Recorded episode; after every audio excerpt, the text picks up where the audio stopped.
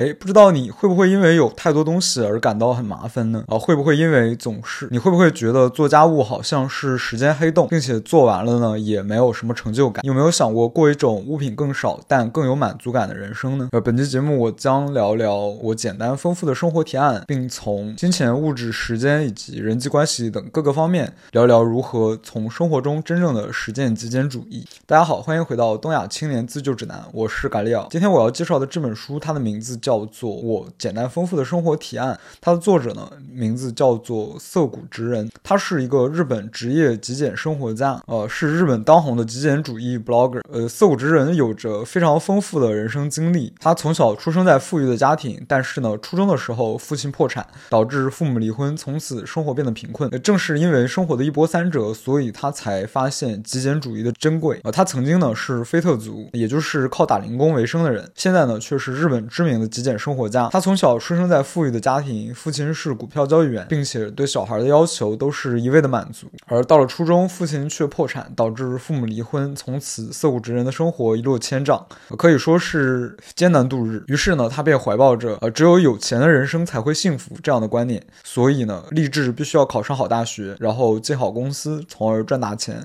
于是他努力念书，但是却因为他非庆应不上，非名牌大学不上的观念，呃，从而导致两次落榜，从此人生过上了无可救药的日子。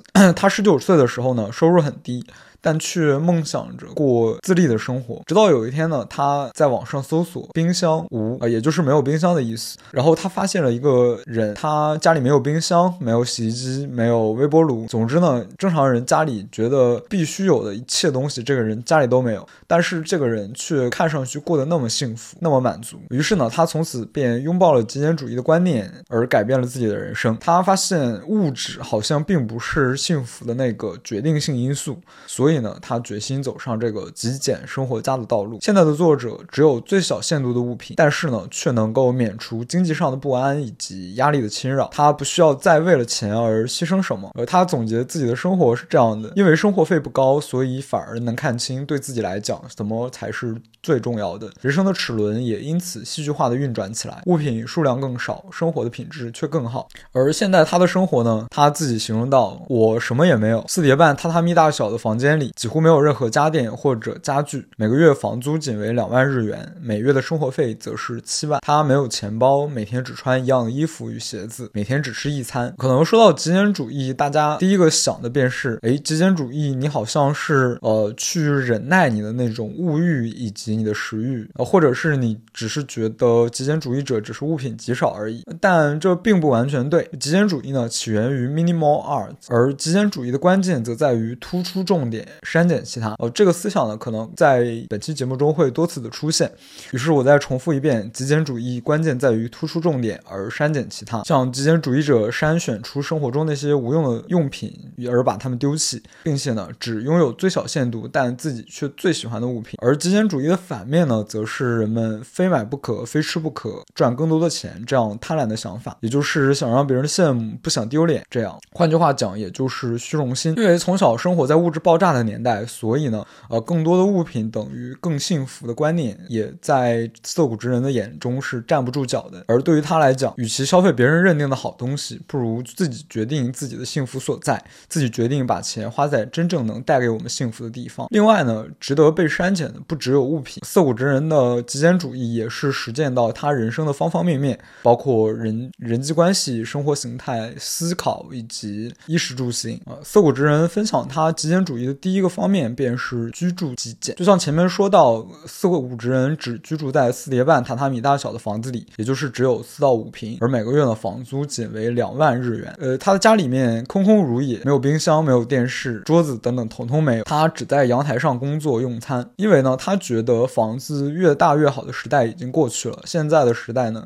是越小越好。像美国很多人，他们也都有住迷你屋的想法，并且因为房间小的关系，涩谷职人只在房间里。放他自己精选的物品，而这样呢，即使只有很小的房间，却也拥有很大的自由活动的空间，并且因为房间很小，物品很少，所以他打扫起来也相当的方便，很可以省下时间以及金钱。另外，则是涩谷坚信买小的房子和小的车，把钱省下来花在真正重要的方面，这样才能得到幸福。就像在《幸福与金钱经济学》的一个作学里面，作者讲到，将幸福与金钱地位联系起来的人，他们幸福感是很低的。就像是我们好像总在说，呃，幸福的关键在于你有没有幸福的能力。也就是说，你现在觉得人生过得相当的不幸福，呃，但是那么你以后呢，可能如果继续按照这条路线下去，不做出任何改变的话，也不可能拥有什么幸福的。涩谷的极简生活的一个。特点便在于没有冰箱，并且呢，他自己出门挑战生活的契机也是从搜索没有冰箱开始。而到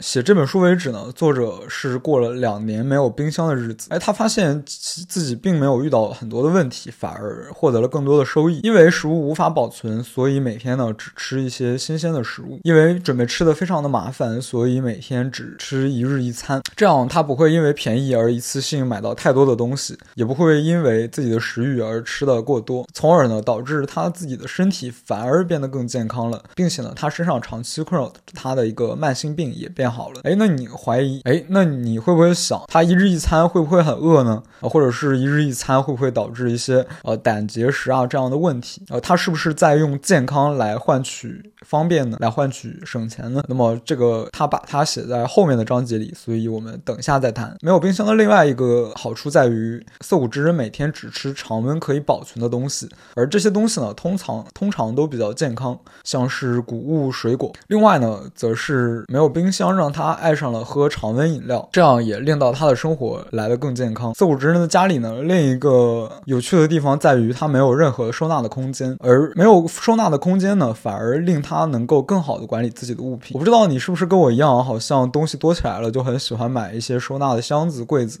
但是呢，收纳它有一个呃最常遇到的问题就是很难分，然后也很难找到想要的物品。于是呢，大部分的情况呢，就是等到物品多起来了以后呢，就随便找个收收纳箱塞一塞。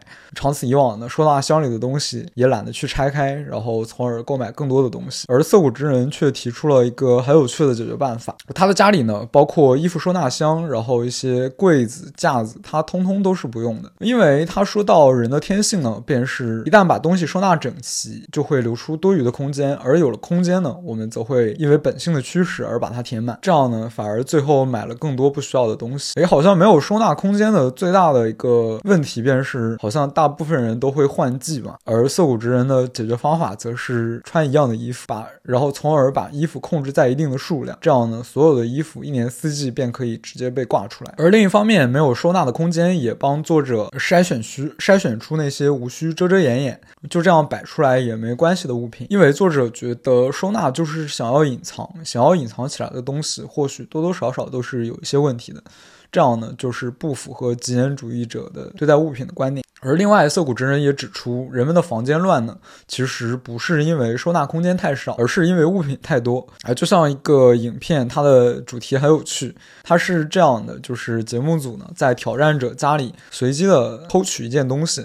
而让挑战者去看房间前后的对比图，如果他能发现被拿走的那件东西，那么就挑战成功；如果发现不了，那么这个东西便被没收了。其中有一个挑战者呢，连价值二十万日元的高级相机被偷走了都没有发现。于是作者得出结论：因为这个人家里东西多到爆炸，所以呢，他反而忽略掉真正有价值的东西。呃，在居住自由里面，最重要的概念便是极简你的生活成本，从而呢可以帮助你避免无端的经济焦虑。我不知道你是不是跟我一样。最常感到恐慌的一个问题便是我失业了该怎么办？我被裁员了该怎么办？哎，到这边先不要点出去。那么这个极简主义呢，涩谷之人也给到了一个相当不错的答案。好，首先问你这样一个问题：你每个月需要多少钱就能够过日子呢？这是一个相当简单的问题，但是相信绝大多数人跟我一样都是回答不出来的。而涩谷之人呢，却可以秒答。他的生活费呢是七万日元。作者发现，只要能够算出这个精确的花费，就可以让他明白，原来我的生活。活就只需要这一点点钱就够了。于是呢，便可以从没来由的经济恐慌中解脱开来。也正是因为每个月能赚到这么一点钱，就不会饿死，才能够让作者从家里独立，从而豁出去挑战生活。而反观那些对自己生活的成本没有概念的人呢，他们往往是没有拥有这些我就能满足的观念。而这样的话，他无论再怎么成功，再赚到再多的钱呢，都是没有办法填满自己的欲望的。而反过来讲，作者因为知道自己有多少钱就能过日子，却可以摆脱这种没来由的恐慌。作者的极简主义的第二个方面便是物品自由。我相信这可能也是我们绝大多数人能够得到参考最多的一个方面。而作者的第一样呢，便是每天穿一样的衣服。我不知道你对极简主义者会不会有一个刻板印象，好像是他们真的很喜欢穿一样的衣服，像是史蒂夫·乔布斯以及扎克伯格，他们每天都穿一样的衣服。呃，但是呢，我们却很难理解背后的一个想法。那穿一样的衣服会不会显得没有品味、没有个性呢？呃，穿一样的衣服会不会特别的厌倦呢？就是买了一大堆一样的衣服，然后到时候也难逃被自己扔掉的命运。哎，作者。那作者是怎么看的呢？作者是把他自己最喜欢的衣服当做像学校一样的制服在穿。他有四件一模一样的针织上衣，两条牛仔裤，两件一样的大衣，以及 T 恤、袜子、内衣裤呢，都是备齐四件。鞋子呢，也是三双一模一样的 Converse 运动鞋。但以前的作者呢，却不是这样的。在他打零工的时期呢，他把每个月就仅仅手头有那么一点点钱，都用来买时尚杂志以及时尚单品。哎，但他却。发现长久以来自己穿那些时尚单品的次数少之又少，而反观呢，自己穿到自己喜欢的衣服则可能占到百分之八十到九十的时间。所以呢，他就干脆想说，我自己既然买了也很少穿，那就干脆每天都穿我自己最喜欢的衣服不就好了吗？这样每天既可以过得很开心，然后又可以免除那种每天都要想怎么穿搭的烦恼。因为在作者的心中呢，那种不用烦恼怎么穿搭的解放感，胜过享受多变穿搭所带来的乐。趣，呃，并且呢，因为我们现代人总是每天面临太多的选择嘛，呃，统计数字显示是九千个，而太多的选择就会造成你的一个大脑的一个疲倦感，所以呢，这些成功人士才会每天想要穿同样的衣服。而另外呢，作者则说到，把时尚赶赶出脑，才能专注在自己真正想做的事情上面。而极简主义者另外一个共通的方面，便是大家都有一件自己真正想做的事情，像是乔布斯、扎克伯格，或者是作者，他们都有一件。真正自己内心深处想要一直做、一直做的事情，他们都有自己的志业。而这本书呢，也让我更加的坚定了有一个想要做的事业，然后有一个自己的置业，便是人生能拥有的最幸福的事情。下面呢，则是关于作者挑选自己物品的标准。像我说到，作者有很少的物品，包括家电等等，也是一概没有，甚至连冰箱都没有。那么他是怎么挑选出这些自己喜欢的物品的呢？因为他又挑选着怎样的物？品呢？呃，像是很多人呢，他有一个问题，都是物欲太强，花钱没有节制。那作者的一个读者，一个大大三的男生，就给作者写信，说是自己啊想要克制自己的物欲，但是最后还是没办法分辨自己到底喜欢还是不喜欢，于是呢，便冲动的买了下来。但作者呢，却说，真正的极简主义并不是克制，并不是忍耐，遇到自己喜欢的东西，可能喜欢的东西，便先把它买下来，因为与其憋着想买的冲动呢，然后去忍受那。种坐立难安的感觉，不如干脆买下来用用看。毕竟很多东西我们不真正使用过，也很难知道自己是不是真的喜欢。那么如此一来，不如买下来，然后再不合适呢，再在二手平台卖掉或者转送别人，这样反而来的比较轻松一些。而另外呢，则是关于你想买某个物品的一个理由。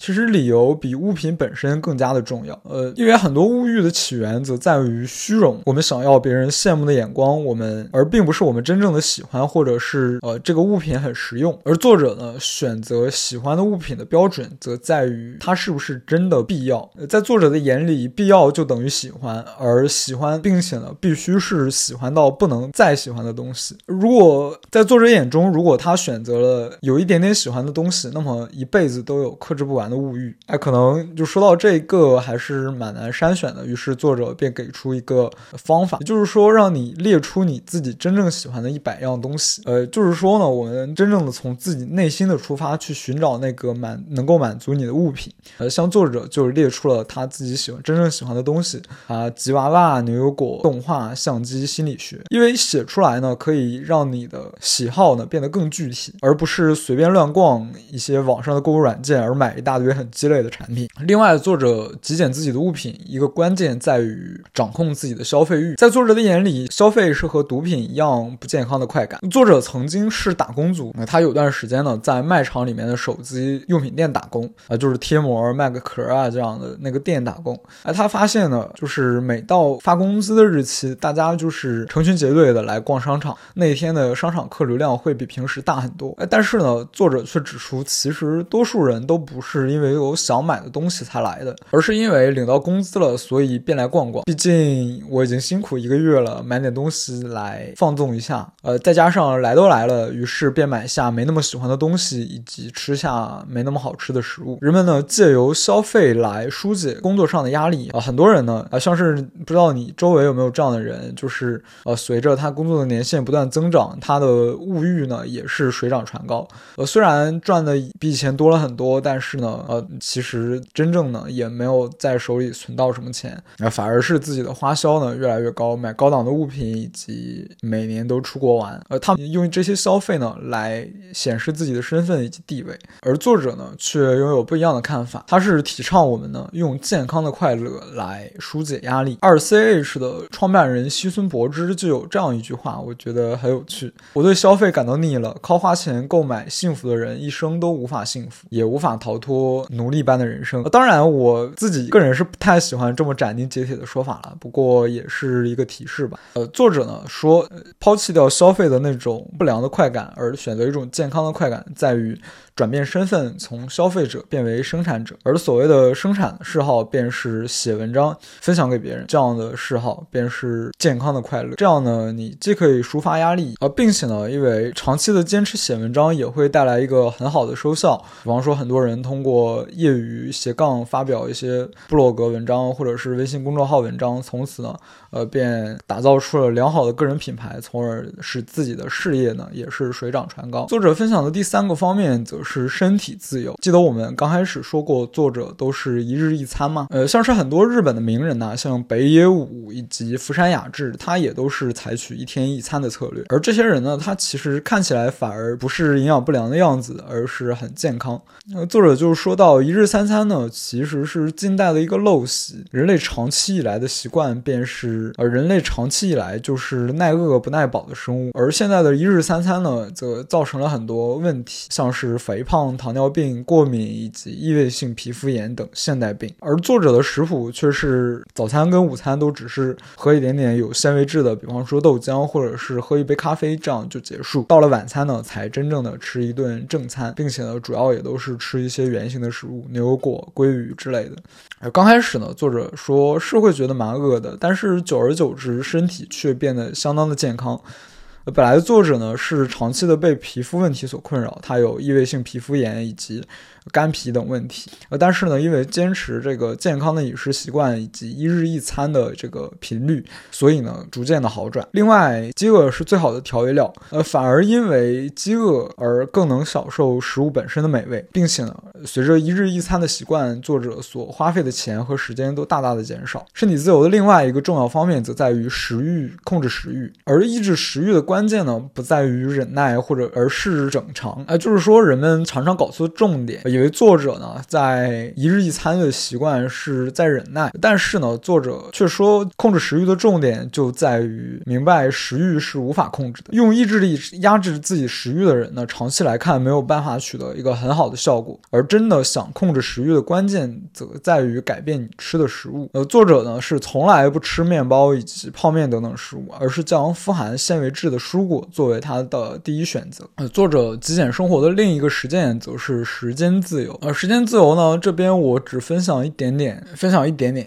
当然，这可能是老生常谈了。呃，作者就说到呢，是物品的消费呢，其实是一个时间的消费。乌拉圭的最穷总统叫做穆希卡，就是他每个月呢月薪有一万美元，而实际每个月自己的花销却控制在一千美元左右。他就有说到这样的观点：在买东西的时候呢，虽然是用钱在交易，但是付出去的却是赚钱的时间。而于是呢，每次购买之前，他都会问自己：这真的是剥削自己的时间也要买的东西吗？还有另外一个作者批判的现象，则是那种大排长龙的免费领取。日本有的地方会办一些赠送的活动，像是你是我家的什么什么会员，哪一天你就可以来免费领一点东西。当然，这个国内也很常见了。但是呢，作者却说你排一两个小时的队，只为了领几百块钱的甜甜圈或者是牛肉冻饭，但实际上呢，你付出的时间成本却是相当高的。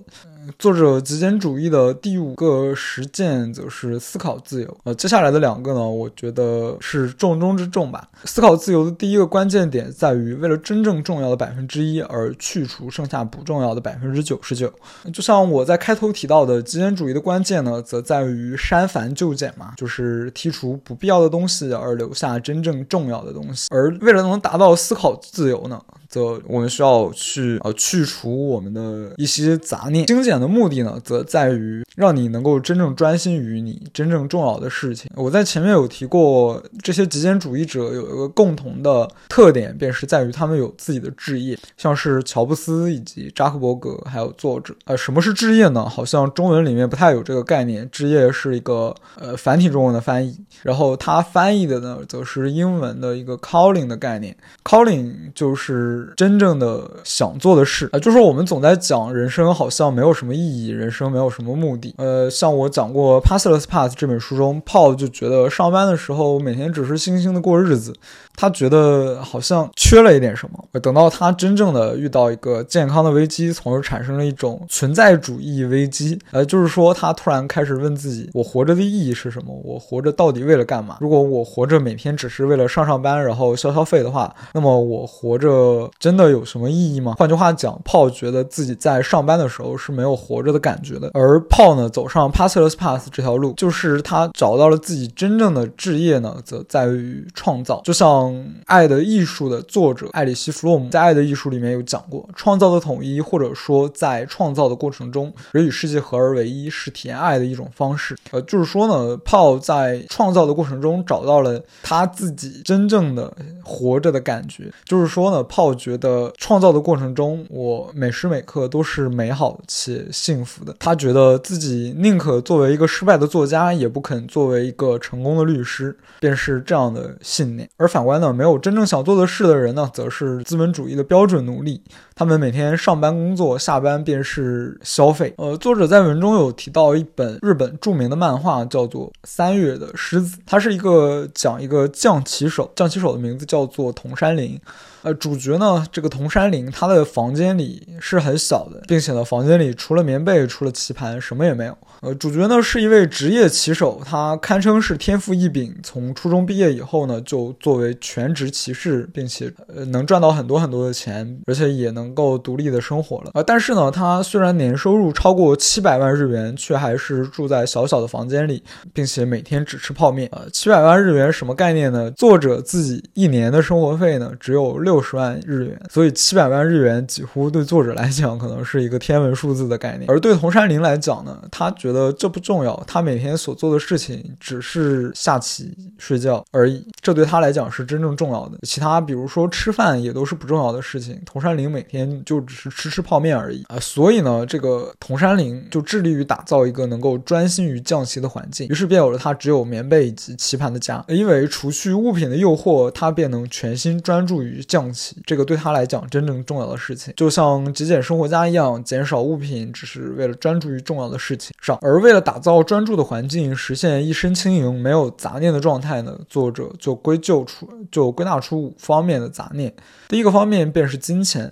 关于金钱的杂念呢，是需要花很多钱维持生活，没必要的名牌，购买了经济会产生焦虑的物品。第二点则是时间上的杂念，包括花费心力烦恼如何穿搭的服饰会偷走时间。的物品。第三点是空间上的杂念，包括超出个人需要的大房子、多余的囤积品、图占空间的物品。而管理上的杂念呢，则是钱包、身份证等丢了会有麻烦的物品。第五点的杂念则来自于我们的执着，包括没有用的礼物、过去的光荣战利品，以及会阻碍迈向未来的物品。像是作者自己呢，他就每天呢把扫地扫地机器人设定一个固定的时间，让他来打扫房间，所以作者每天便不会为了房间的清洁而感到操心。另外，则是作者没有驾照啊，像我们很多人考驾照嘛，都是大高中毕业，父母说，哎呀，为了以后有个准备，或者是以后也都没有时间了，你就现在去考个驾照，以防以后用得上。所以呢，便被丢去驾训班。而作者呢，却有完全相反的观念。作者觉得，大部分人其实把问题搞反了，应该是先有需要，再拥有物品。就像作者所推崇极简生活的最高理念，便是没有杂念。而极简主义者呢，他们也难免会遇到一些问题，像是很多人呢，在实践极简主义的路上就遇到了，哎，我物品已经很少了，但是那么，所以我一定要挑选出最好的物品，然后呢，就在挑选上浪费到很多的时间。作者觉得呢，这也是一种不极简主义的表现，这也是一种对于时间的浪费。而作者觉得挑选物品的关键则在于满意化、满足化。呃，因为对大多数人来讲，大家挑选物品的一个想法在于叫做最大化。最大化呢，就是挑出所有可能的选项，然后选择其中最好的。但是呢，现代世界呢，确实有茫茫多的选项，所以呢，作者提出关键在于满足化。满足化呢，就是首先设定你自己需要的标准，然后去寻找你需要的物品。那只要你看到一个物品能够满足你的标准，那么你便购买这件物品，然后心满意足的生活便好了。就像是作者两次搬家呢，都是。看完以后就马上签约，但是呢，最大化而反观最大化选择的人呢，则是啊总是想着有没有更好的选择呀，这样反而陷入懊恼。像在另一本书里面叫《How to Not Die Alone》，它是一个亲密关系教练所写的书。呃，亲密关系教练呢，就是知道情侣之间相处总是吵吵架嘛，那么亲密关系教练呢，就是帮人们解决，哎，如何去更好的维系一段亲密关系这样的呃一个职业。呃，这个人呢就写到他。发现他的客户里面呢，很多人是总是不满足，在亲密关系里，人们也总想到有没有比我现在的男朋友或者女朋友更好的选项，或者是只发现自己伴侣的不足，而从而呢想要换一个伴侣。这样这样的人生活往往是最不幸，并且呢，长期以来这样的人没有办法维持一个幸福的婚姻，因为他们总在思索更好的选项。而涩谷人人的观念则是，丰富人生的诀窍就在于选择够用就好的物。哎，不知道你会不会常常有这样的。困扰就是说，呃，我需要准备多少钱来帮我应对一些突发的状况呢？比方说失业，比方说疾病。呃，作者呢，我觉得也提到一个很有意思的观念：作者的存款呢，长期是不超过六十万日元，算下来呢，就是他一年的生活费。而作者多出来的钱呢，则是用于回馈于人。作者第一个方面便是直接的捐助，像是作者有呃捐助给贫穷的大学生 MacBook。另外呢，作者则是通过花钱采访来搜集更多的更棒。样的极简主义的生活方式，从而回馈到自己的读者身上。好，那么相信大家可能我讲到这边都有一个问题，呃，就是出现了万一到底怎么办？就是完全想不到的事情嘛。那我们我们到底应该怎么样去抵抗这些不确定性呢？呃，作者就说到，有了一年的生活费做周旋，怎么都能解决问题。呃，作者是很反对任何为了将来现在必须吃苦的想法，因为作者觉得未来呢，它是一个现代的积累，唯有努力活在当下。然后未来才能有保障，因为作者觉得囤积是人类的一个本能，而放手才是一个理性的生活方式。对作者来讲，他说到漫无目的的存钱，把存款当做人生的意义，在我看来是最糟糕的人生状态。作者分享的最后一个方面呢，就是人际关系自由。相信大家可能多多少少都会面临到一些人际关系上的困扰，跟家人吵架，跟朋友吵架，像是最近很火的词断亲。但是呢，色谷之人却。能够有一个比较好的人际关系相处模式，他不会为了人际关系而造成自己多大的困扰，而是能够专心在自己想做的事情上面。作者分享的第一个点呢，则在于首先是弄清自己讨厌什么。现在的人们普遍比较排斥用“讨厌”这样的词汇，因为我们总害怕伤到了别人，或者是伤到了和气。但作者却觉得呢，既然说得出喜欢什么，也要说得出讨厌什么才好。像是作者自己呢，就有一个无用清单，他无用清单上面列举的。例子包括虚荣、忍耐、努力、掌控他人、外界的常识、香烟。而其中作者最讨厌的便是香烟。有一次呢，作者就和朋友聚会，聚会期间，呃，有一个人在明知道作者很讨厌烟的情况下呢，却问他可以抽烟吗？呃，作者这个时候呢，就态度非常坚定的回怼，他说道：“你要抽也可以。”不过我就回去了。呃，之后呢，这个人就没有抽了。作者，然后呢，想当然，这个氛围就闹得很僵。但是呢，作者却非常庆幸自己没有受到二手烟的困扰，并且之后呢，也和那个人绝交了。呃，另外呢，作者也反对一种观念，叫做喜欢的反面是无动于衷，是一种抽离的状态。因为在作者的眼中呢，讨厌是一种对喜欢的尊重。正是因为有所讨厌，才能够更珍惜喜欢的事物。对作者来讲，比起这也喜欢那也喜欢的八八面玲珑，能够说得出讨厌什么和喜欢什么的那个人，才更加值得信赖。这个我自己也蛮有感触的，像是从小到大的过程中呢，总是会结识一些朋友嘛。哎，我发现好像平时那些看似无害、看似八面玲珑的人，他们对谁的邀请都说好，但这样的人呢，却没有办法发展成真正的那个你可以信赖的朋友。对这样的关系呢，反而投入再多的时间以及精力，都没有办法能够变成一段真正你很享受的关系。所以这呃，所以这以后呢，我往往都是尽量的远离八面玲珑的人。呃，作者人际关系自由的第二个重点，则在于不要害怕伤害别人或者被伤害，随便什么都可以，别人有别人的想法嘛。这样的场面话呢，或许大家都会讲，作者却觉得这样只讲场面话的生活是无趣的。呃，作者就觉得，因为世界上总有各种各样不同的价值观嘛，就是我们两个人的价值观不可能完全的相同，所以呢，作者就觉得正是因为不同，所以我们更要把自己的价值观讲得明确。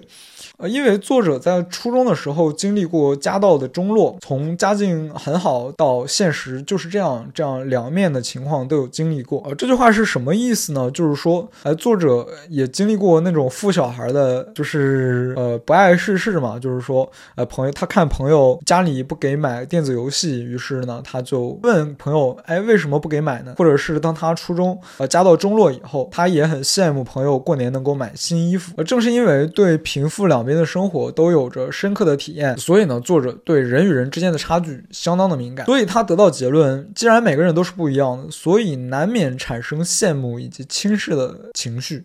但是呢，作者却觉得这样的情绪不必要去掩盖，它反而是一个健康的、好的。因为当我们做事呢，都以表面的和谐为准，但反而给到那些你以为真的懂你在讲什么的人错误的期待，而这些人呢，呃，以为他们能够理解你，以为你就是他他们所期待的那个样子。但是呢，反过头来，如果他真正发现你的本质，可他的期待不一样。于是呢，便会产生一种愤怒的情绪，而这种愤怒的情绪则是相当恐怖的，并且呢，如果所有人都是只是维持表面的上的和谐，你说什么人家也都随机的附和，那么这样反而生活会比较无聊吧？呃，也正是呢，因为有这些不同观念的存存在，甚至大吵一架，我们才能够不断的审视、不断的修正、不断的更加坚定自己的观念。呃，作者呢，就是因为总是在做自己喜欢的事，包括住超小的房间，然后以及没有冰箱，每天。只吃一餐这样的事，而常常受到别人的指责，而别人的指责呢，却反过来让呃让作者呢更加的不介意自己和别人之间的差距啊。那么本期节目呢，分享就到这边。今天也是从方方面面的和大家聊了这个极简主义，不知道你对极简主义有什么看法呢？或者是你有什么样的疑问，也欢迎你在